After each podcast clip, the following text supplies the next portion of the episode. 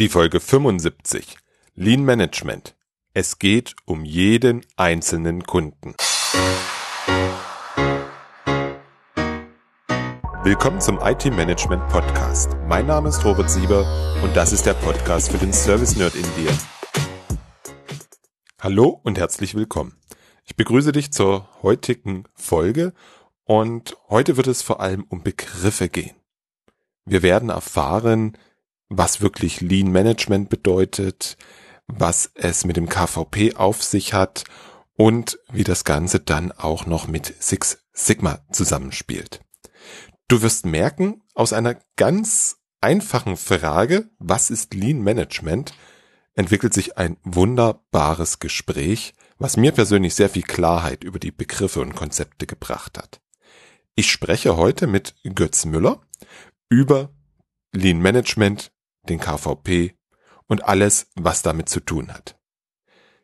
Keine lange Vorrede, jetzt gleich zum Gespräch mit Götz Müller. Hallo Götz, ich freue mich, dass wir heute miteinander über das Thema Lean Management sprechen werden. Stell dich bitte unseren Hörern selber vor. Ja, also die Freude ist ganz auf meiner Seite. Lean Management begleitet mich schon im Grunde seit dem letzten Jahrtausend wo ich damals noch als Angestellter eine Ausbildung zum sogenannten ZIP-Moderator gemacht habe, Continuous Improvement Process. Also sprich KVP auf Deutsch, war damals beim Bosch eine, einer der wenigen englischsprachigen Abteilungsbezeichnungen. Heute sind sie, glaube ich, alle so. Und das hat sich dann für mich durchgezogen, im Grunde die ganzen Jahre hinweg es werden ja nächstes Jahr, wenn ich drüber nachdenke, werden es schon 20. In, in der Zeit meiner, meines meiner Angestellten-Tätigkeit war es immer so, ich nenne das ein bisschen nebenberuflich.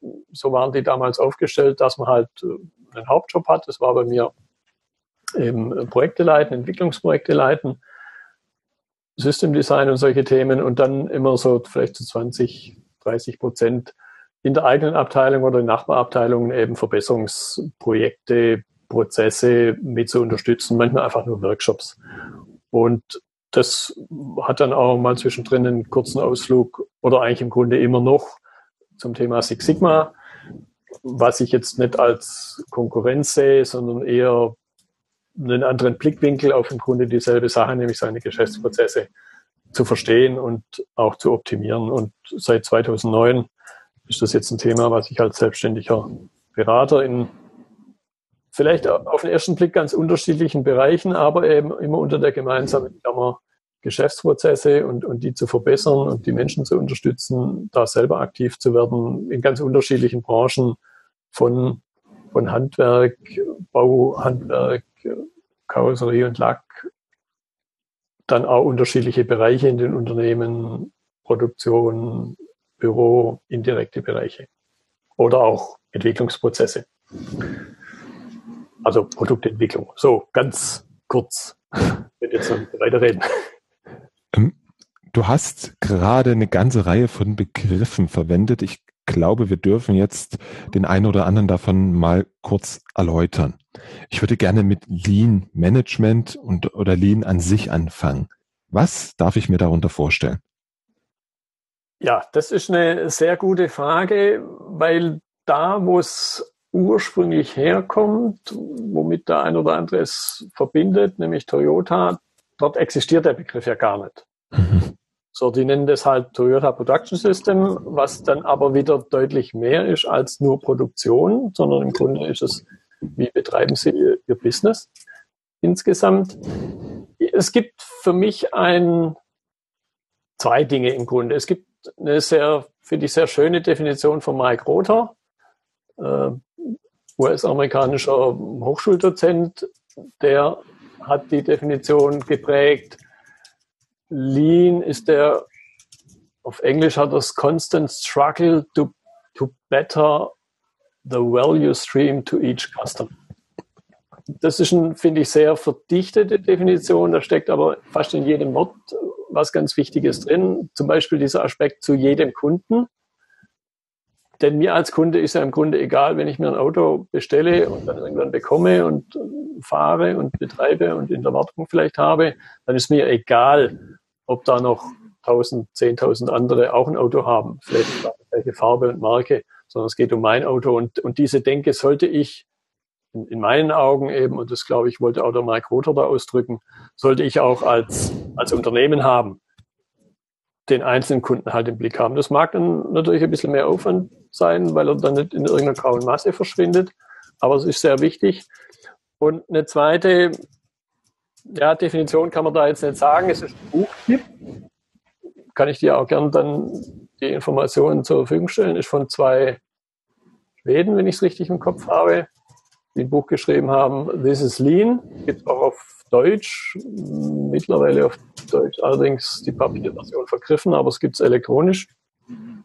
Wo, es, wo sie auch das rausarbeiten und zum Beispiel dort zwei Arten von Effizienz gegenüberstellen klassisch streben viele Unternehmen danach, die, die Ressourceneffizienz in den Fokus zu rücken. Und das ist eine sehr interne Sicht aufs Unternehmen selber, während Sie halt postulieren, die zwei Autoren, guckt viel mehr auf die Flusseffizienz. Und das ist das, was den Kunden interessiert. Ich möchte irgendwas haben, ich habe irgendein Problem, ich habe mir vielleicht jemand, der eine Leistung anbietet, ausgeguckt, der mein Problem löst. Und dann möchte ich es ja im Grunde, wir kennen das, glaube ich, alle, Lieferung über Nacht, ich möchte es im Grunde möglichst schnell haben. Und, und ganz zentraler Aspekt zur Kundenzufriedenheit, und darum geht es ja in den allermeisten, wenn nicht in allen Fällen, wenn man es ernst nimmt, geht es darum, die Durchlaufzeit für den Kunden. Das heißt, ich habe den Bedarf und wann wird er mir erfüllt, diese Zeit möglichst zu minimieren. Natürlich auch, aber nicht zu vernachlässigen, dass ich als Unternehmen ja schon auch Geld damit verdienen möchte um, um selber Wurst aufs Brot zu haben, aber auch um einfach die Leistung für meine Kunden kontinuierlich besser machen zu können. Und es geht halt nun mal nur übers Geld verdienen. Mhm. Wenn ich das zusammenfasse und richtig verstanden habe, dann geht es darum, das Handeln, die Abläufe, ein Unternehmen ganz auf den Kunden auszurichten. Ja. Jetzt hast du gesagt, den einzelnen Kunden im Blick zu haben. Mhm. Kannst du das vielleicht an einem oder zwei Beispielen mal deutlich machen, wie sowas funktioniert? Ja, das ist einmal wäre es dieses Beispiel Auto, da halt das im Blick zu haben. Ein anderes Beispiel, wo es glaube ich auch recht griffig wird, wenn ich halt Patient bin. Wenn ich zum Beispiel, und das ist jetzt ein Beispiel, habe ich nicht erfunden, greife ich auf das Beispiel von den zwei Autoren da zurück, die dort beschreiben, was passiert, wenn, Sie haben da das Beispiel einer Frau genommen, die halt einen Knoten in der Brust tastet, bei sich selber vielleicht. Und was passiert da jetzt? Wie lang dauert es, wenn sie dann, dann wird eine Gewebeprobe entnommen, dann wird es ausgewertet, dann dauert es unheimlich lang, wenn ich es richtig im Kopf habe. In dem Beispiel, das durchaus mit, mit Daten hinterlegt wird, sind es 42 Tage sechs Wochen, glaube ich, waren es. Während die reine Bearbeitung, also von, von diesem, ich entnehme die Gewebeprobe, beziehungsweise im Grunde ja sogar noch vorher, weil, ja, weil das Gewebeprobe entnehmen, ich brauche erstmal einen Termin beim Arzt. Ich, ich taste halt diesen Knoten und mache mir dann schon Gedanken. Da, da kommt dann dieser weitere Aspekt, das ist ja nicht unbedingt lustig, wenn ich im Vergleich zum Auto zumindest definitiv. Bis zu dem Zeitpunkt, wo ich dann eben hoffentlich die Entwarnung habe, nee, ist vielleicht nur eine Verhärtung. Da vergehen sechs Wochen. Und das macht jetzt als Patient, als Betroffener macht das ja nicht wirklich Spaß. Die reine Bearbeitungszeit, wenn ich dann eben gucke, okay, das sind vielleicht fünf bis zehn Minuten oder eine Viertelstunde, wo, wo ich Zeit brauche für die Gewebeprobe, dann bleibt es lange liegen, dann wird es irgendwann unter das Mikroskop gelegt, da wird geguckt, ich glaube, in dem Beispiel sind es zwei Stunden oder sogar nur eine halbe Stunde, müsste ich jetzt lügen. Aber es ist im Vergleich zu den, zu den 42 Tagen ist nur ein Bruchteil dessen, was an Bearbeitungszeit, sprich aber auch an Wertschöpfung eben dahinter steckt. Diese krasse Diskrepanz, das ist das, wo ich den Kunden im Blick haben muss wo ich eben dann anders, und da kommt dann wieder dieses Beispiel Ressourcen- und Flusseffizienz rein. Natürlich geht es dem Arzt darum, nicht irgendwann zwischendrin Däumchen zu drehen. Aber das ist mir als Patient ja im Grunde völlig egal. Ich möchte einfach zum Beispiel nicht zwei Stunden warten, wenn wir sitzen müssen, weil ich mit Sicherheit Besseres zu tun habe und dann noch lange hinterher auf irgendeine Diagnose zu warten. Mhm. Und, und, und das ist dieser Aspekt eben den einzelnen Kunden, weil mich interessiert es auch wieder hart ausgedrückt, ich bin da relativ kompromisslos, mich interessiert es auch nicht wirklich, ob ich da mit fünf oder zehn anderen im Wartezimmer sitze. Und mein erster Blick, wenn ich in ein Wartezimmer reingehe und ich suche mir durchaus meine Ärzte da danach aus, wie viele sitzen da. Mhm. Wenn da zehn sitzen oder fünf sitzen, dann weiß ich genau, das funktioniert nicht. Mein Zahnarzt zum Beispiel, da bin ich immer der Einzige im Wartezimmer. Da sitzen keine fünf, weil der hat es einfach im Griff. Und da, und da warte ich auch maximal fünf, zehn Minuten. Da warte ich nicht zwei Stunden. Das Beispiel mit dem Knoten in der Brust macht wunderbar deutlich, welche Auswirkungen diese 42 Tage Wartezeit auf mich oder die Dame in diesem Fall als Patienten hat. Das, das ist, das, deswegen finde ich das so schön, weil es wenige Beispiele gibt, die man so sehr gut nachvollziehen kann. Und wenn ich das jetzt mal auf die IT übertrage, dann wäre ja etwas, ähm, wo das auch mal aus Nutzersicht zu betrachten ist, es kommt jetzt jemand hin, sagt, hm, ich wünsche mir einen neuen Service oder ich habe die und die und die Anforderung. Die Durchlaufzeit von der Anforderung bis hin zu einer Entscheidung, ja, nein, das ist für den natürlich genauso entscheidend wie in dem Beispiel bis zur Diagnose. Genau. Das ist, das ist eine sehr schöne Herangehensweise, gefällt mir. Weil ich ja typischerweise jetzt nicht, ich habe ja irgendein Problem. Das heißt, dass ich halt anrufe, weil irgendwas nicht funktioniert konkret, wie, wie es, glaube ich, jedem mehr oder weniger täglich passiert. Also dieses Es tut irgendwas nicht oder ein bisschen das andere Beispiel, wie du es angedeutet hast, ich möchte halt irgendwas haben, was ich jetzt noch nicht habe. Vielleicht schwebt mir eine Lösung vor. Manchmal ist aber sinnvoller oder oft ist es sinnvoller, nicht gleich mit einer Lösung ums Eck zu kommen, sondern überhaupt erstmal das Problem zu verstehen. Was auch was auch ein ganz wichtiger, ein ganz wichtiges Element von Lean und Co. ist. Überhaupt mhm. mal dieses Bewusstsein zu schaffen bei den Beteiligten. Ja, Lösung ist wichtig, aber verstehen wir mal besser erstmal das Problem. Mhm. Ja. Und auch äh, das, was du sagst, ähm, wenn ich jetzt am Service Desk anrufe, dann ist es erstmal ganz wichtig für mich, dass ich auch mit meinem Problem ernst genommen werde. Ja, ja, genau. Das und heu bin. ja, und dass ich auch nicht abgetan werde. Also das ist schon mal eine schöne Definition, ein schönes Vorhaben. Hm, dann hast du über den KVP, den kontinuierlichen Verbesserungsprozess gesprochen. Den kennen wir in unserer IT-Service-Welt unter dem Begriff Continuous Service Integration, äh, nee, nein, Continuous Service Improvement. Hm, was ist ein KVP? Es ist dieses, dieses kontinuierlich besser werden zu wollen. Auch zu akzeptieren, dass ich im Grunde noch nicht gut genug bin, beziehungsweise, ja, das, nee, das ist der falsche Ausdruck. Da, einfach im, im Grunde zu akzeptieren, dass es immer noch ein bisschen besser geht. Und deshalb tue ich mich, mache ich vielleicht einen kleinen schweife ich ein bisschen ab, deshalb tue ich mich irgendwo Umfragen ums Eck kommen. Das heißt von eins bis drei oder von eins bis zehn, wie auch immer die Skala orientiert. Du wirst mich kaum erleben, dass ich mal irgendwo eine zehn setze. Mhm. Weil ich im Grunde ja auch dann demjenigen, der die Umfrage startet, und ich möchte auch selber da keine zehn bekommen, natürlich freut man sich darüber. Aber viel lieber wäre es mir, eine neun zu bekommen und einen Hinweis dazu, hey, was fällt demjenigen noch? Und selbst wenn ich jetzt an der Stelle nichts konkret habe, wo könnte ich noch besser werden. In dem Augenblick, wo ich eine 10 habe, da geht der Antrieb meiner Ansicht nach völlig verloren, jetzt noch besser werden zu wollen.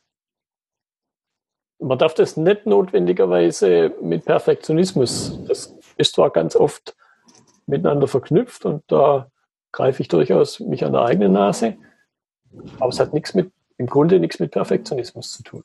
Also es strebt zwar nach Perfektion, ja, immer im Wissen, dass ich es aber im Grunde nicht erreichen kann. Ich mache da mal ganz gern das Beispiel, komme da wieder aufs Auto zurück, auch wenn ich jetzt hier aus dem Fenster gucke und das Wetter nicht so ist. Ich wach morgens auf, idealerweise natürliches Aufwachen. Ich gucke aus dem Fenster und ich sehe, boah, die Sonne scheint. Und dann greife ich vielleicht neben mich, auch wenn man das ja nicht tun sollte, und habe da mein Smartphone, check meinen Kontostand und sage, ah, cool, der richtige Tag, um mir ein Cabrio zu kaufen. Und klar, Frühstück, Duschen, Kaffee, alles, was man halt so macht. Und dann fahre ich zum Autohändler meiner Wahl,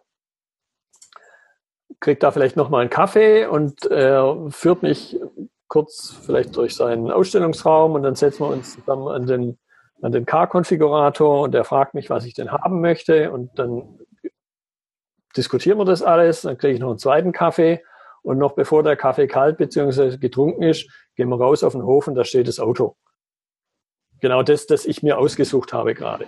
So, das ist, das wäre jetzt in meinem Weltbild der Idealprozess eines Autokaufs. Ich glaube, wir wissen beide, oder wahrscheinlich auch alle Zuhörer, dass wir den nicht erreicht haben und vermutlich zu Lebzeiten auch nicht erreichen werden. Ich schätze mal, dass da einer vorher das Beamen erfindet. Sprich dann äh, das Thema Auto sowieso überflüssig wird. Und trotzdem glaube ich, streben alle danach. Weil eben auch wieder hier dieser Aspekt Durchlaufzeit zu optimieren. Ich habe beschlossen, jetzt ist der richtige Zeitpunkt für ein Auto. Dann möchte ich ja im Grunde nicht noch ein halbes Jahr warten müssen. Da geht doch die ganze Vorfreude abhanden. Ja, ja, diesen Aspekt gibt es durchaus auch. Trotzdem glaube ich, ist das ein, kein Argument, für den ich ein Auto haben möchte. ich komme deswegen drauf, weil ich vor kurzem erst wieder bedauert habe, äh, erste Weltprobleme, dass die meisten Dinge, die ich mir jetzt einbilde, haben zu wollen, ich mir bei wo auch immer bestellen kann und die dann in zwei, drei Tagen auch da sind. Ja, ja, klar. Und, und, und äh, das weiß man ja, ich glaube, du hast noch relativ kleine Kinder, zumindest habe mhm. ich äh, was im, über, übers Mikrofon gehört. Das ist ja im Grunde das, was den Kindern vor Weihnachten dann ja auch die Freude fast raubt, schon wenn dann Ernährung ist, wenn sie das dann haben. Die Vorfreude, ich gebe dir völlig recht. Nur glaube ich nicht, dass das der richtige Ansatz ist, um seine Geschäftsprozesse zu Definitiv. Ich meine, die Vorfreude des Kunden erhöhen. Es gibt sicherlich einige Gewerbe, da ist das sinnvoll, aber bei den meisten ist das Thema Durchlaufzeit schon ein massives Thema. Ja, ja. Wenn du jetzt sagst, es geht darum, kontinuierlich immer besser zu werden. Und es gibt sehr viel Literatur dazu. Viele Frameworks wie ITIL und ähnliches, die sprechen explizit darüber. Jetzt habe ich aber das Gefühl, dass das in vielen Unternehmen nicht funktioniert. Ja, kann ich definitiv unterschreiben. Die, die Theorie, warum es nicht funktioniert, habe ich mir mittlerweile so zurechtgelegt, weil ich doch glaube, ich möchte es nicht quantifizieren, aber dass nicht wenige Unternehmen, und da nehme ich jetzt die Unternehmer nicht aus, in meinem persönlichen Weltbild einfach nicht verstanden haben, woran es auch immer liegen mag, was der Zweck eines Unternehmens ist. In meinem persönlichen Weltbild ist der Zweck eines Unternehmens, einen Nutzen für den Kunden zu stiften der Umsatz, der sich daraus ergibt und hoffentlich auch der Gewinn, weil meine Geschäftsprozesse entsprechend gestaltet sind, das ist nur eine Folge. Das ist aber nie der Zweck eines Unternehmens. Ich werde da den Verdacht nicht los, dass das ein bisschen was mit der betriebswirtschaftlichen Ausbildung zu tun hat. Nicht bloß in Deutschland, im Grunde in, in, in allen Ländern. Aber das, glaube ich, ist, ist der Kern des Problems, warum es nicht funktioniert weil ich viel zu sehr eben auf, das, auf die vor, vorher erwähnte Ressourceneffizienz gucke, da viel zu sehr nach innen schaue, auf mich selber als Unternehmen und was dort passiert und, und viel zu wenig den Kunden draußen, mhm. der ja das Geld aufs Konto überweist. Das, das, das ist ja spannend, weil das auch etwas ist, was ich für IT-Abteilungen immer bemängle, dass wir dort eine sehr nach innen gerichtete Sicht haben und lieber optimieren, mehr, mehr Tickets mit weniger Mitarbeitern durchzuschleusen, als dass wir draußen schauen, was können wir wirklich für unsere Nutzer und für unsere Kunden tun. Ich dachte, Unternehmen wären da weiter. Also es gibt mit Sicherheit Unternehmen, die das verstanden haben.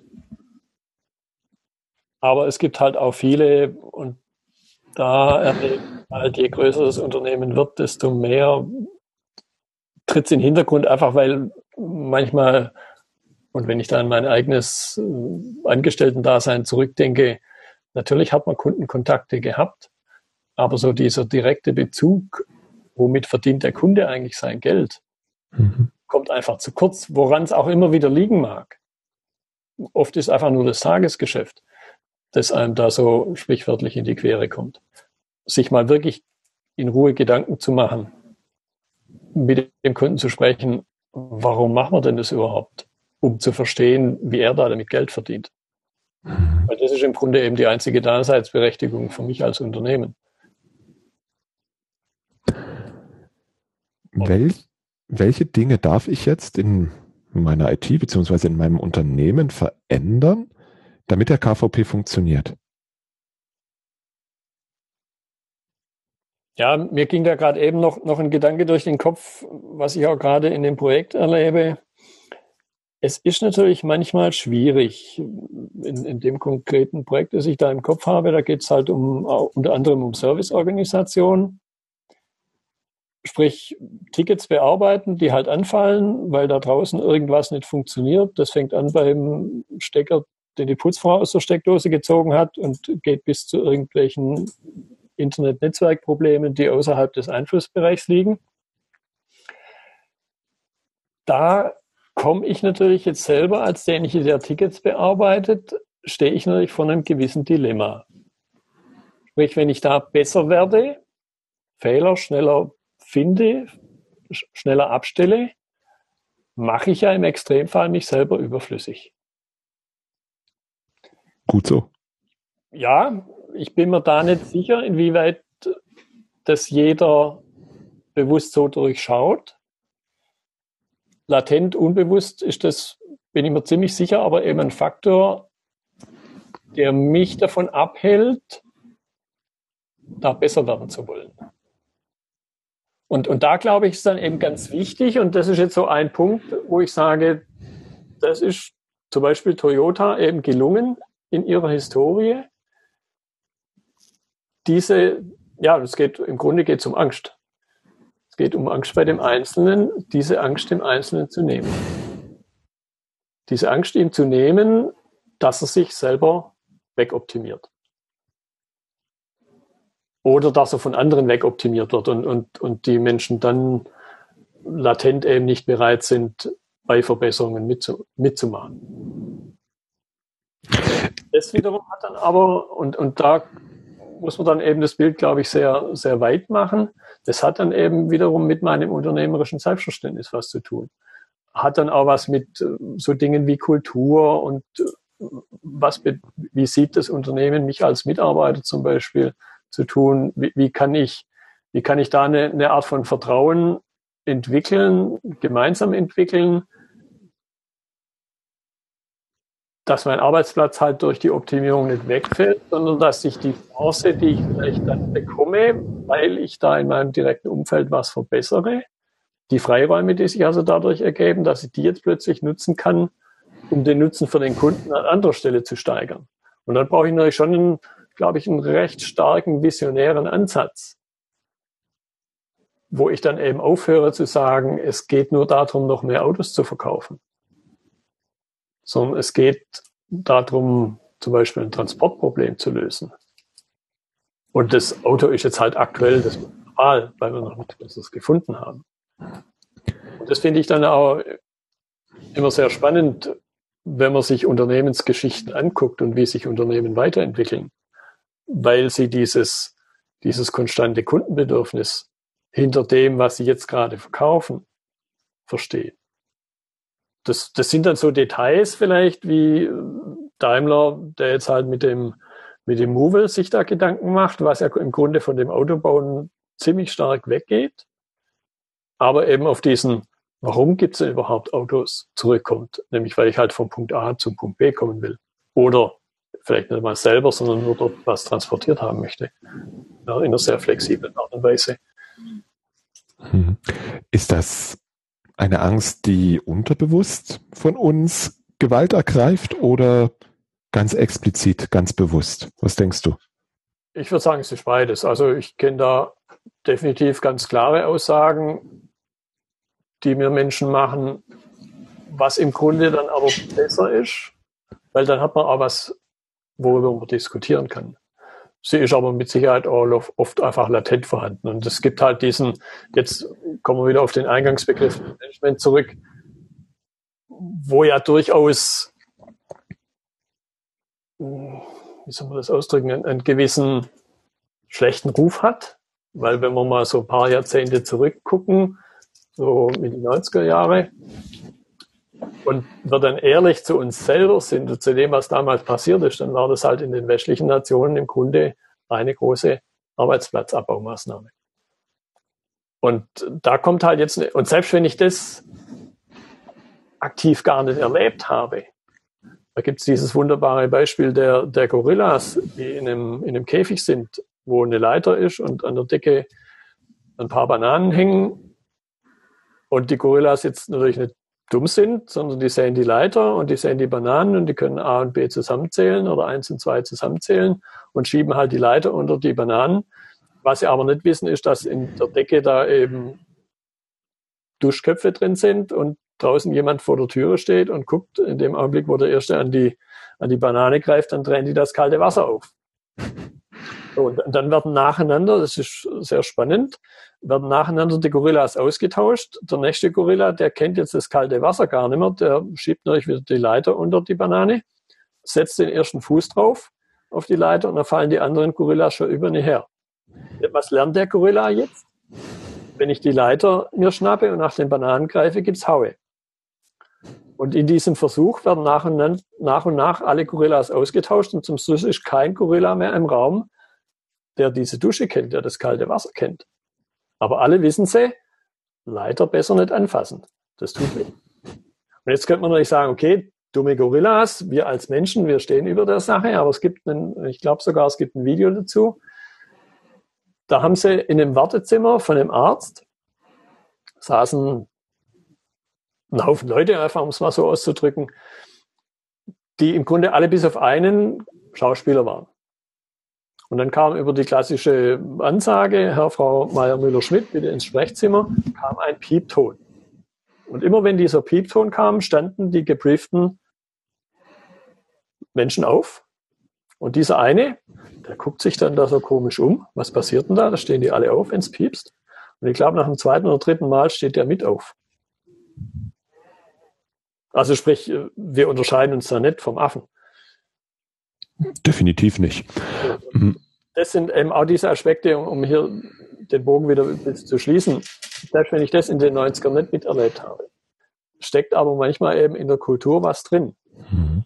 Und, und das ist dieser, dieser unbewusste Effekt, wo, wo ich gar nicht, gar nicht weiß, weil ich es physisch nicht erlebt habe, dass KVP eventuell Arbeitsplätze kostet. Aber es steckt irgendwo im, im Subkulturellen, dieses Das heißt, eine der wichtigsten Voraussetzungen, damit so ein kontinuierlicher Verbesserungsprozess funktioniert, ist den Menschen Klarheit darüber zu geben, was ist das Ziel und ihnen auf der anderen Seite auch Sicherheit zu geben, dass A, B, C, D nicht das Ziel sind und nicht passieren werden. Ja, genau. Mhm. Und ich würde an der Stelle gehe ich sogar so weit und mache das auch, dass ich das jetzt nicht drauf ankommen lasse, was die Menschen darüber denken und was sie mir sagen. Mhm. Sondern da finde ich dann immer besser, ich thematisiere das von vornherein. Mhm. Ja. Oder eben auch dieser, das ist ja dieser eine Aspekt, die, die Angst um den Arbeitsplatz. Der andere Aspekt, den man auch nicht vernachlässigen darf, Mensch ist ein Routine. Wir würden ja morgens nicht aus dem Bett kommen, wenn wir keine Routinen hätten. Das ist auch wichtig, um, um stabile Geschäftsprozesse zu haben, die Routine. Es hält mich aber natürlich davon ab, was Neues zu machen. Veränderungen und so weiter. Wenn ich sage, hier in der Ecke da mhm. findet Veränderung statt, dann finden sich ja die allermeisten in der gegenüberliegenden Ecke wieder. Warum? So.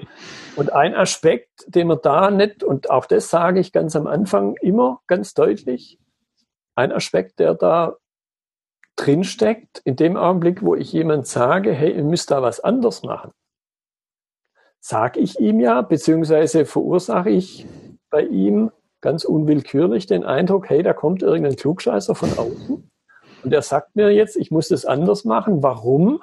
Weil ich es jetzt, weil ich es falsch mache. Weil es, es gibt ja keinen Grund, irgendwas zu verändern, wenn es gut ist. Und wenn ich es noch besser machen kann, heißt es ja eben auch, gut, es muss nicht notwendigerweise gleich falsch sein, aber es gibt halt noch besser. Und da ist die Grenze zum nicht gut genug, ist ja ganz, ganz schmal. Hm. Ganz dünn die Linie. Und, und auch da habe ich die Erfahrung gemacht, ich sage es im Vorfeld lieber gleich. Es wird dieser Punkt kommen, wo ich durch den externen Blick manchmal, durch das, was ich halt an anderer Stelle schon gesehen habe, in ganz anderen Branchen, die Frage stelle, warum macht ihr das so? Und mich dann typischerweise auch nicht mit der Antwort zufrieden gebe, das haben wir schon immer so gemacht. Und, und dann sage ich auch, und dann wird bei euch der Eindruck entstehen, da kommt einer und sagt uns, dass wir es falsch machen. Und das heißt aber, ja und nein. Das heißt einerseits, das kann ja in der Vergangenheit alles richtig gewesen sein. Die letzten 100, 200, 300 Jahre kann es ja, ja richtig gewesen sein, weil wir es vielleicht nicht besser wussten. Oder weil sich eben, weil die Umgebung so war, wie sie eben war, über vielleicht eine lange Zeit hinweg. Und dann irgendwann habe ich eine, eine neue Erkenntnis, irgendwas im Umfeld. Und jetzt sehe ich, wenn ich jetzt so weitermache, dann wird es halt im Extremfall doch falsch. Und allein dieses Vorwegnehmen, dass dieser Punkt kommen wird, habe ich die Erfahrung gemacht, entspannt dann die Situation, weil ich dann sagen kann, wisst ihr noch, vor XYZ Tagen, Wochen vielleicht Monaten habe hab ich euch das gesagt, dass dieser Punkt kommen wird und jetzt ist halt leider da. Jetzt können wir gemeinsam darüber diskutieren, ob wir so weitermachen wollen oder ob wir halt nicht akzeptieren, dass, es, dass wir jetzt ein bisschen schlauer sind und einen besseren Weg. Vielleicht auch nur, und auch das ist ein, finde ich, sehr wichtiges Element, vielleicht auch nur das Gefühl haben, dass es besser gehen könnte, ohne wirklich zu wissen, wie es besser geht. Noch nicht zu wissen, wie es besser geht.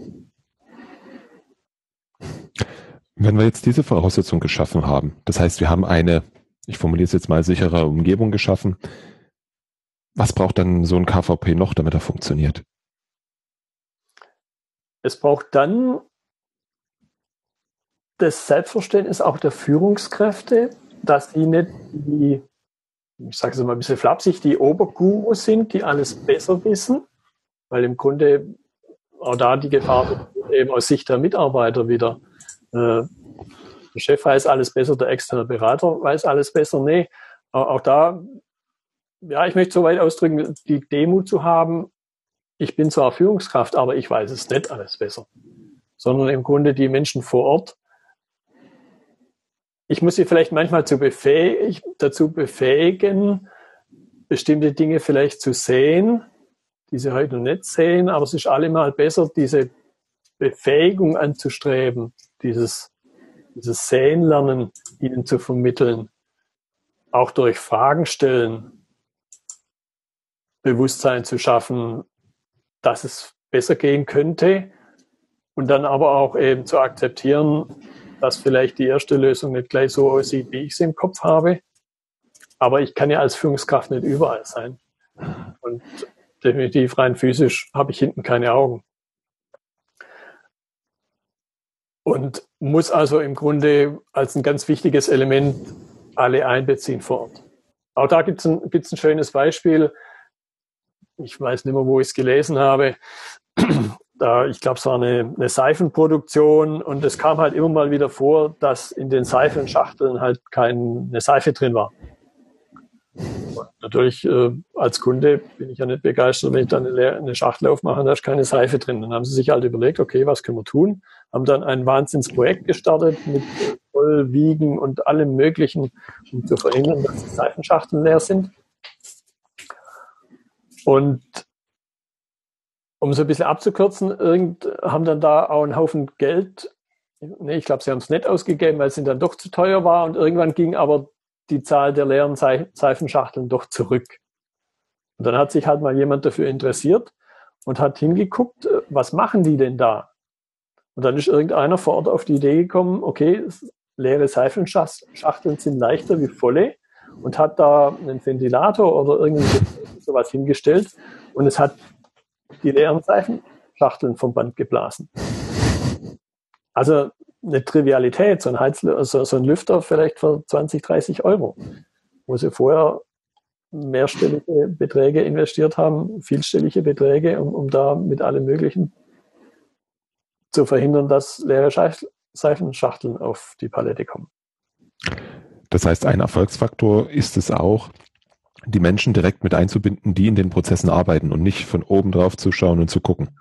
Absolut. Mhm. Auch, auch, eben dieses, dieses Vorortgehen hat dann auch in meinen Augen viel mit, Wertschöpf mit, mit, mit Wertschätzung mhm. zu tun. Eben nicht so zu glauben, dass ich die Weisheit mit Löffeln gefressen habe und, und alles wüsste, nur weil ich halt in irgendeiner vielleicht etwas höheren Position bin.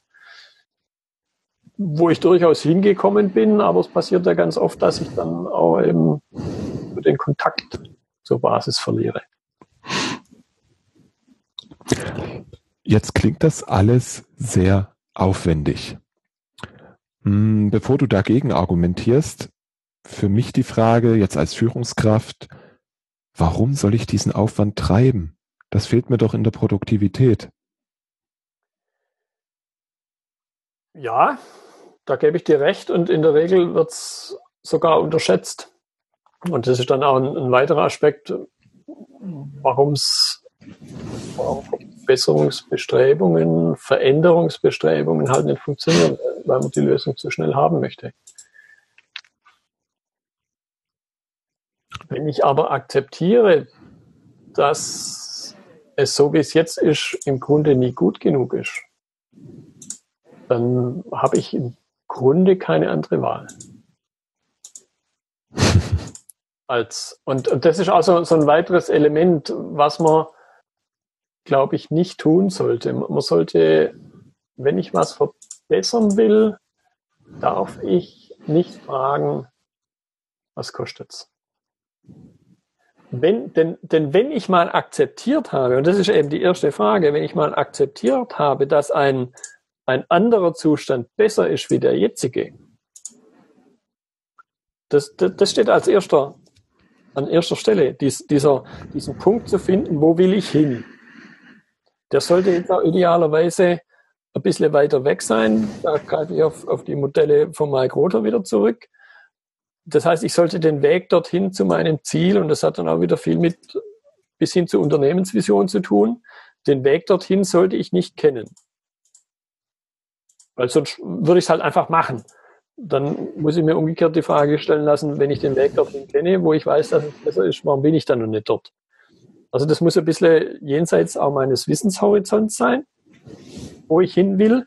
Aber jetzt aus dieser übergreifenden, in der Kundensicht, wenn ich da mal akzeptiert habe, dass es dort besser ist, wie hier, wo ich jetzt bin, dann darf die Kostenfrage, dorthin zu kommen, maximal den Weg beeinflussen. Aber eben nicht, dass ich mich überhaupt auf den Weg mache.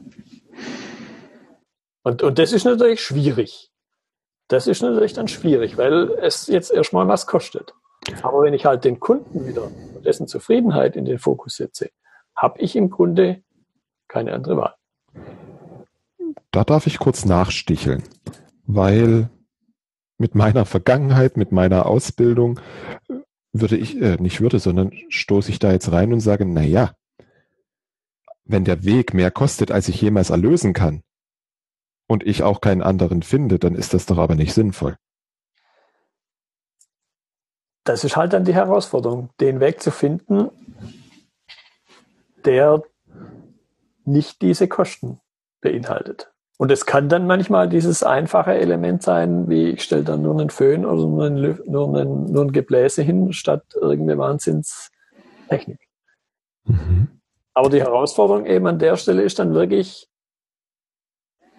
in der Akzeptanz, dass dies, dieser andere Punkt irgendwo in der Zukunft, irgendwo weg von dem, wo ich heute bin, der ist besser. Und dann, dann darf eben die Frage nach den Kosten nur den Weg beeinflussen, aber nicht, ob ich mich überhaupt auf den Weg mache. Das heißt, wenn ich an den Punkt komme und sage, nee, das erlösen wir nie wieder, ist es nicht die, die Konsequenz jetzt aufzuhören, sondern zu sagen, okay, wie könnte ein anderer Weg aussehen? Kann es sein, dass ich irgendwann trotzdem sage, nee, hier finde ich jetzt nichts? Ich möchte es nicht ausschließen. Also das wäre jetzt vermessen zu sagen, dass ich es ausschließe. Mhm. Aber ich, ich glaube, das Primat der Kosten wird da ähnlich, ähnlich wie mit dem, mit dem Dilemma der vorgedachten Lösung viel zu, weil in dem Augenblick, wo ich die Kosten, wo ich glaube, die Kosten zu kennen, die kann ich ja im Grunde auch wieder nur kennen, wenn ich schon eine Lösung vor, mhm. Und, und da, glaube ich, beginnt dann schon wieder das Problem. Unter Umständen, dass ich eben das Problem noch gar nicht verstanden habe. Mhm. Da wollte ich jetzt auch nochmal dran vorbei, ähm, dass es durchaus sinnvoll sein kann, dann nochmal einen Schritt zurückzugehen und zu gucken, ja, was ist denn wirklich das Problem? Ja. Mhm.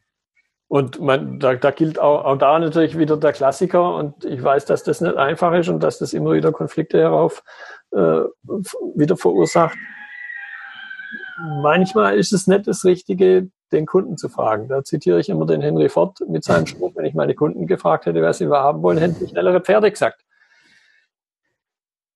Mhm. Ich, ich erlebe das, ich will nicht sagen täglich, aber immer wieder. Ich bin großer Apple-Fan. Hier um mich herum gibt es fast nur, ja, wenn ich mal sich so umgucke, gibt es fast nichts mehr außer, außer Apple. Da steckt äh, in deren Denke steckt viel drin und das ist das, was ihnen immer wieder zum Vorwurf gemacht wird, dass sie glauben, besser zu wissen, was für die Kunden gut ist. Das ist auch, auch das ist ein, ein schmaler Grad zwischen überheblich und Bevormundung. Zudem eben zu akzeptieren, dass es nicht immer nur die schnelleren Pferde sind. Mhm. Dort ist ja dann wieder die Frage, warum brauche ich schnellere Pferde oder besser gesagt, wozu brauche ich schnellere Pferde? Genau. Um schneller von A nach B zu, zu kommen. Genau. Und, und, und, da eben auch wieder diesen Schritt nochmal noch, noch einen Schritt weiter zurückzugehen, überhaupt erstmal das Problem mhm. zu verstehen, denn der Kunde möchte im Grunde, er möchte weder ein Pferd noch ein Auto, sondern er will eben von A nach B. Vielleicht noch im Trockenen, also halt nicht äh, unter freiem Himmel, vielleicht klimatisiert, wenn es heiß außenrum ist. Aber im Grunde will er von A nach B. Und wenn wir vielleicht sogar noch einen Schritt weiter gehen, dann kann man sich wieder die Frage stellen, warum will er denn zu B? Vielleicht will er zu B, um ein Liter Milch zu kaufen. Da kann man jetzt die Frage stellen, okay, wie kann ich ihm den Liter Milch anders zur Verfügung stellen? Und, und das ist dann auch so ein Punkt, was dann wieder mit der kontinuierlichen Verbesserung was zu tun hat. Es endet ja nicht. Ich, ich kann ja nicht im Vorfeld sagen, jetzt habe ich den ultimativen Endpunkt erreicht. Sprich, dieses von A nach B kommen. Nee, dieses von A nach B kommen hat ja wieder einen Grund, nämlich vielleicht jetzt hier einzukaufen. Und dieses Einkaufen kann ich aber jetzt unter Umständen anders lösen. Eben nicht damit, dass ich sage, ja, da fährt jetzt einer halt los, und, und kauft was. Im Grunde will er nur einen Liter Milch im Kühlschrank haben. Und, und das finde ich dann eben spannend, wenn die Unternehmen drüber nachdenken, was will er denn wirklich? Im Extremfall äh, kann man dann so weit gehen, dass man sagt, ich stelle ihm eine Kuh in den Keller. Das ist jetzt nicht unbedingt die richtige Lösung. Aber den Gedanken hatte ich auch schon. ja, aber, aber was ich damit ausdrücken will, es endet ja nicht. Und selbst bei dem Liter Milch endet es nicht, mhm. sondern er hat vielleicht irgendwo gehört, hey, Milch ist gesund. Das Kalzium oder was auch immer, das da drin steckt, ist gesund. Und, und im Grunde geht es ihm gar nicht so sehr um die Milch, sondern es geht ihm um seine Gesundheit. Mhm. Und selbst dann endet es nicht. Warum willst du denn gesund sein? Ja, ich möchte 120 werden. Ich möchte meinen Ur-Ur-Ur-Enkel noch kennenlernen. Also ich, ich glaube, du weißt schon, was ich raus will. Es endet auch nicht, dieses zu hinterfragen, was ist denn der Grund, der dahinter steckt, dass jemand irgendwas haben will. Weil sich unter Umständen eben ganz spannende, und das ist das, was ich unheimlich spannend finde, gerade auch so in dem Umfeld Digitalisierung, Transformation, alles, was da dazu gehört, dieses nicht aufzuhören, zu hinterfragen, was will denn der Kunde eigentlich? Was will er denn wirklich, was er vielleicht selber noch gar nicht durchschaut hat. Und dann wird es auch nicht langweilig. definitiv nicht. Mhm. Wobei sicherlich gerade in einem kontinuierlichen Verbesserungsprozess sicherlich auch sinnvoll ist, nicht immer gleich so weit zu gehen, weil sonst revolutioniere ich ja jede Woche meine Firma. Ja, klar, klar. Also der, der japanische Begriff ist ja das, das Kaisenda, dieses in, in kleinen Schritten kontinuierlich besser zu werden. Es gibt da noch einen anderen Begriff, Kaikaku, wenn ich es richtig im Kopf habe. Das ist dann so dieser ganz große Hub. Und natürlich ist dann eine gewisse natürlich auch zu verstehen selber, wann ist denn das eine, wann ist denn das andere angebracht. Mhm. Und selbst das würde ich nicht von vornherein so digital sehen, entweder das eine oder das andere. Manche Dinge können sich auch in ganz kleinen Schritten dahin entwickeln. Allein wenn ich mir, und da schlagen wir jetzt vielleicht wieder den Bogen ein bisschen Richtung IT zurück, allein wenn ich mir angucke, jetzt haben wir das zehnte Jahr iPhone, was sich über die Zeit hinweg in den Betriebssystemfunktionalitäten, was sich da im Detail verändert hat, finde ich hochspannend. Wie in, in, in kleinen Schritten was verändert wurde. Und plötzlich habe ich da was und sage, boah, das ist ja cool. Wo ich vorher gar nicht wusste, dass das vielleicht möglich ist oder bewusst zumindest nicht auf dem Schirm hatte. So, so eine Sache wie, jetzt nehme ich das große iPad Splitscreen. Natürlich das von meinem Desktop her viele Fenster, aber da habe ich dann auch gerade Suche, es sind zu viele Fenster. Und plötzlich habe ich sowas wie, wie Splitscreen auf dem großen iPad. Ich persönlich finde es die coolste Sache der Welt fast, die mir jetzt in dem Umfeld zumindest in den Sinn kommt. Von der ich vorher gar nicht wusste, dass es, dass man so machen kann. Und jetzt mit der neuen Version, und da ertappe ich mich dann selber immer wieder, haben sie es ein bisschen verändert. Man, man kann da Sachen hochziehen und es ist erstmal wieder unge ungewohnt. Mhm. Weil, weil vorher habe ich den, den Splitscreen ein bisschen anders initiiert und jetzt muss ich mich halt wieder umgewöhnen, was dann wiederum dieser Aspekt ist, okay, ungewohnt, neues Lernen. Aber jetzt nach, nach ich glaube, zwei Wochen oder so, habe ich mich wieder an, an das Neue gewöhnt und, und beginne zu erkennen, hey, das ist ja noch cooler wie vorher. Aber ich muss mich darauf einlassen, auf, auf, diese, auf diese Veränderung. Ich glaube, das ist ein ganz interessanter und wichtiger Aspekt. Das heißt, die Veränderung ist das eine.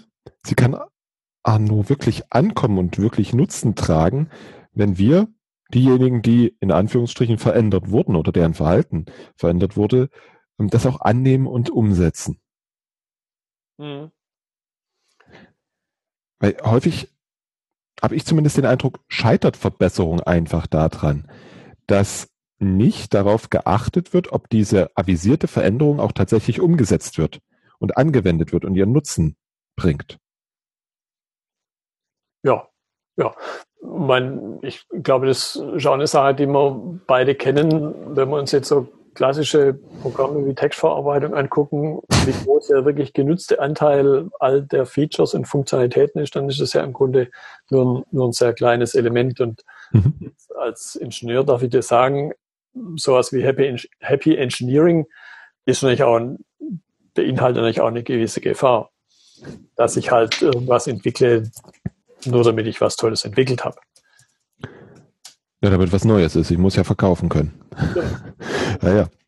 Das ist ein wichtiger Punkt. Und worauf ich hinaus wollte, ist auch der Punkt, dass ich erlebe, dass viele Projekte durchgeführt werden, dann vielleicht noch geguckt wird, ob sie halbwegs im Budget und halbwegs in der Zeit waren, aber deren Wirkung aufs Unternehmen total egal ist. Ja, das, das ist jetzt eine, eine Sache, ich will nicht sagen, dass ich es ultimativ sagen könnte. Aber wenn ich so ein bisschen auf meine eigene Projektmanagement-Ausbildung auch zurückgucke, gab es irgendwann mal einen Punkt, wo man erkannt hat, dass es mehr als das magische Dreieck ist. Also magisches Dreieck, Performance, Qualität, Zeit und Kosten. Und irgendwann hat man aber dann doch erkannt, hey, es gibt da noch sowas wie den Nutzungserfolg. Mhm magisches Dreieck ist dann wieder die Gefahr auch groß, dass man sich nur um sich selber dreht. Mhm. und halt den Benutzer manchmal außer Acht lässt. Weil aus, aus den unterschiedlichsten Gründen, und ich glaube, hier wäre es auch wieder vermessen und frevelhaft zu sagen, das hat irgendjemand nicht verstanden, sondern es ist halt einfach ein, natürliches, ein Stück weit natürliches Verhalten. Der Mensch ist dann unter gewissen Aspekten halt schon ein, auch, ich glaube, guten Aspekten egoistisches Tier. Mhm. Und, und selbst das Tun für jemand anders beinhaltet trotzdem einen gewissen egoistischen Aspekt, nämlich dieses zu erkennen, ja, es geht mir besser, wenn ich jemand anders helfe. Auch das ist eine Form von Egoismus. In deinen einführenden Worten hattest du vorhin noch einen Begriff drin, den ich gerne noch kurz aufklären möchte. Six Sigma. Ja. Okay, jetzt, ich gucke mal schnell auf die Uhr. auf die Uhr. Six Sigma ist so bisschen ein Gegenspieler zum Lean Management. Es gibt dann mittlerweile schon seit einiger Zeit auch so ein Element des miteinander vereinigen. Das Lean Six Sigma so mit, mit ein paar wenigen Worten versuche ich jetzt mal das auszudrücken. Während sich das Lean Management, da dieser Aspekt der kleinen kontinuierlichen Schritte im Vordergrund steht, wo, wo auch nicht endet, hat Six Sigma vom Ansatz her, von der Methodik her, mehr so diesen, diesen Gedanken des großen Hubes, wird klassisch in Projekten, also mit einem definierten Anfang, mit einem definierten Ende gemacht. Ich habe da eine Ausbildung. Ich denke, Six Sigma von der Denke her ist universell, durchaus universell einsetzbar, hat aber so ein paar Sachen, wo es, wo die Methodik sich selbst im Weg steht. Ein Aspekt ist zum Beispiel, dass man halt den schwarzen Gürtel nur tragen darf, in Anführungszeichen, wenn man irgendwann mal während seiner Ausbildung ein Projekt gemacht hat, wo ich 100.000 Euro eingespart habe. So, jetzt habe ich natürlich bei einem kleinen Betrieb der nur zwei Millionen Umsatz im Jahr macht, da kann ich keine 100.000 Euro einsparen. Das ist jetzt erstmal nicht, nicht vorstellbar. Das heißt, die Methodik schränkt sich schon mal in, in der Zielgruppe ein. Die Methodik schränkt sich in meinen Augen auch etwas ein, was die Vorgehensweise angeht. Da habe ich die, gerade habe ich es genannt, die, die Black Belts und die Green Belts und, und wenn es noch alles gibt, Natürlich gibt es den Gedanken, ich mache jeden in meinem Unternehmen zum sogenannten White Belt. Das ist eine typischerweise Tagesschulung, um auch da wieder alle mit, mitzunehmen auf dem Weg, dass also alle zumindest ein Grundverständnis dafür haben, was passiert da bei der Verbesserung, was Gedanken. Aber trotzdem hat es einen gewissen elitären Ansatz, nämlich da kommt einer vielleicht von außen Wobei dieses von außen kommen schon immer seine Vorteile hat, weil ich dadurch bestimmte Dinge Fragen stellen kann, die ich halt innen drin gar nicht stellen kann. Mhm. Da hat mal jemand den Vergleich gebracht, der gesagt hat, wenn ich im Einmachglas sitze, kann ich das Schild von außen nicht lesen. Das heißt, manchmal ist es wertvoll, außerhalb des Glases zu sitzen und um eben das Schild lesen zu können, das da drauf steht.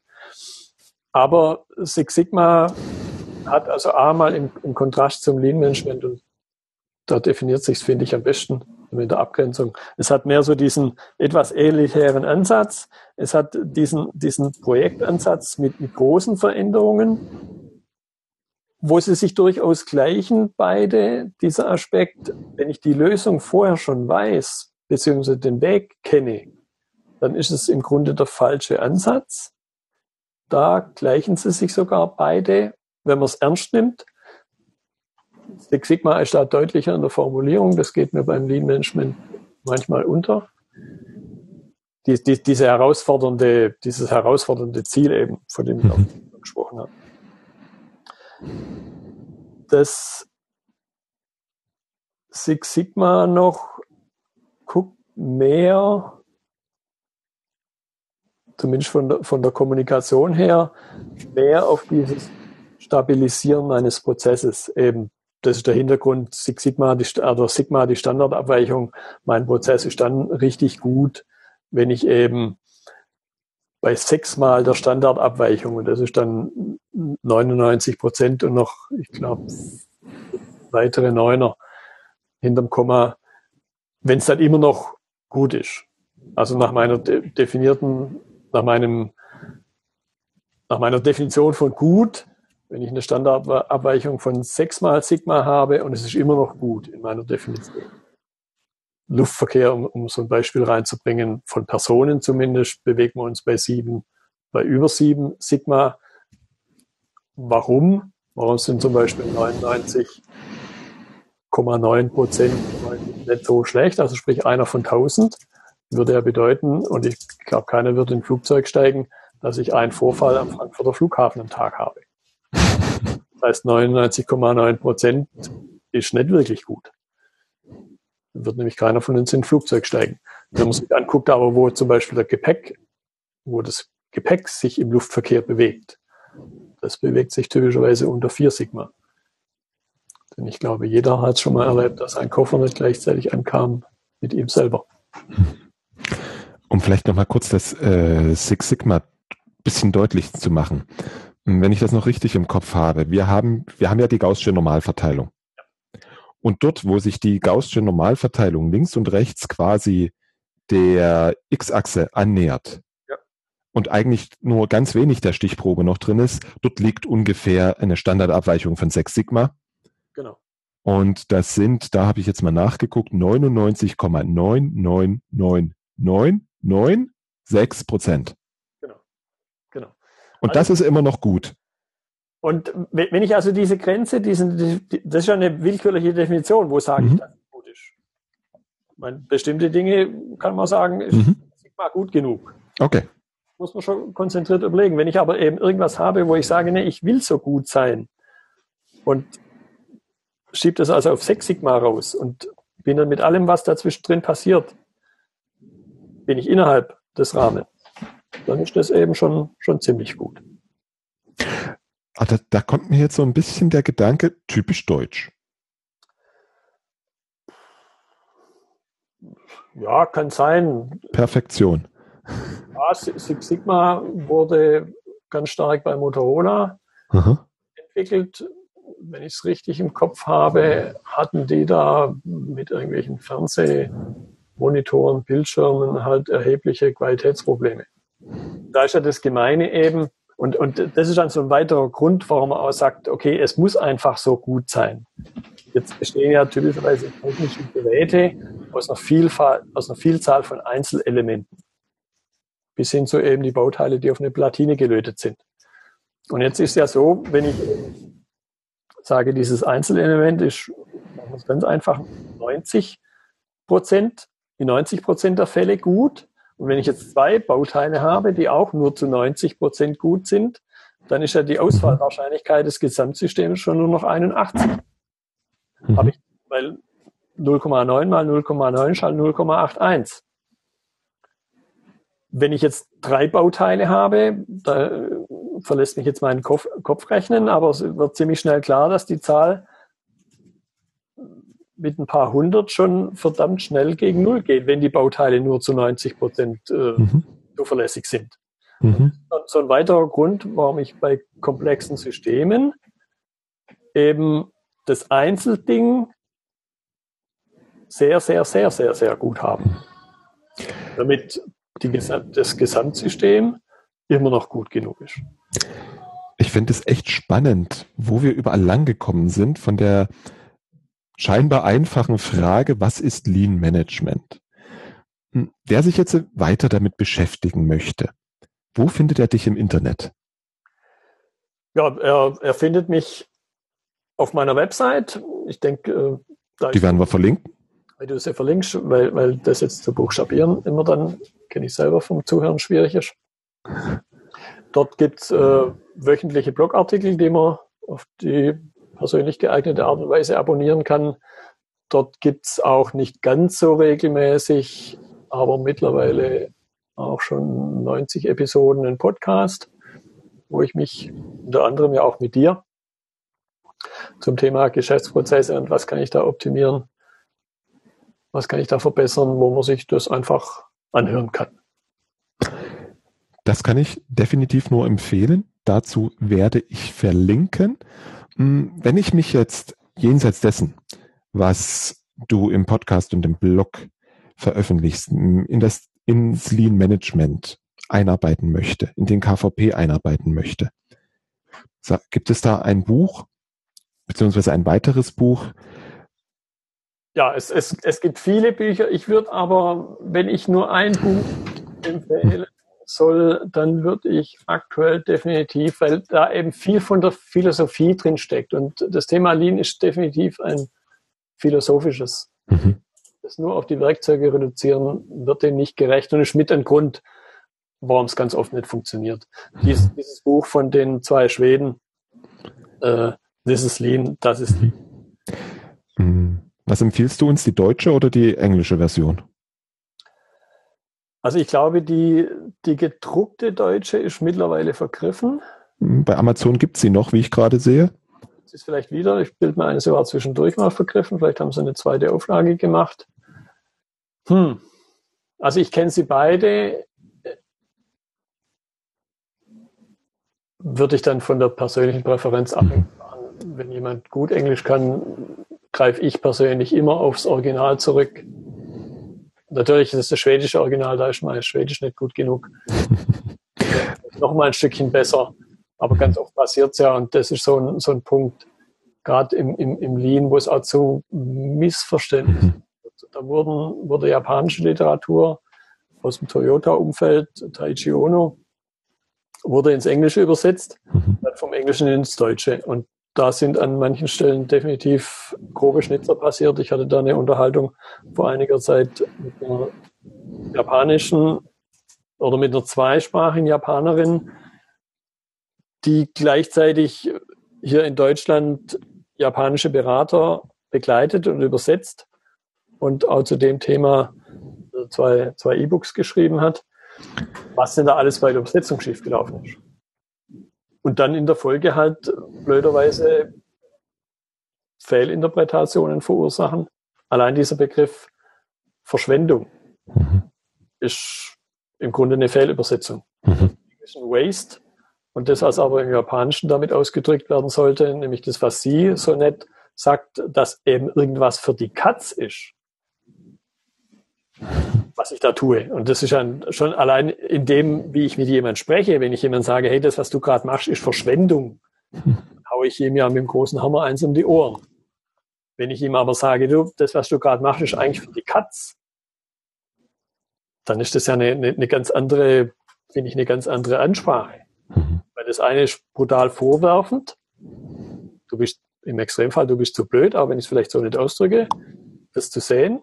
Sondern, und im anderen Fall sage ich ihm, okay, denken wir mal gemeinsam drüber nach, weil es für dich im Grunde, und da kommt dann schon wieder die Philosophie ins, ins Spiel, äh, im Grunde ist Verschwendung von Lebenszeit. Nämlich jemand was machen zu lassen, was einfach nicht gut genug ist. Hat dann auch wieder was mit einem Menschenbild zu tun. Mhm.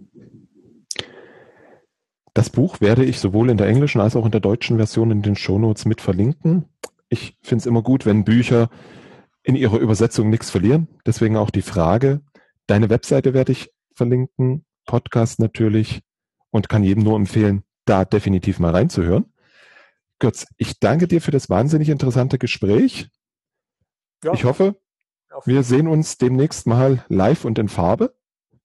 Soweit mein Gespräch mit Götz Müller. Ich hoffe, du konntest genauso viel mitnehmen wie ich selber. Und wenn du das eine oder andere nachlesen möchtest, in den Shownotes unter www.different-thinking.de slash 075 findest du die erwähnten Links zu Blog, Podcast und den Büchern. Bis zum nächsten Mal. Tschüss. Ich danke dir fürs Zuhören und freue mich, wenn du das nächste Mal wieder reinhörst.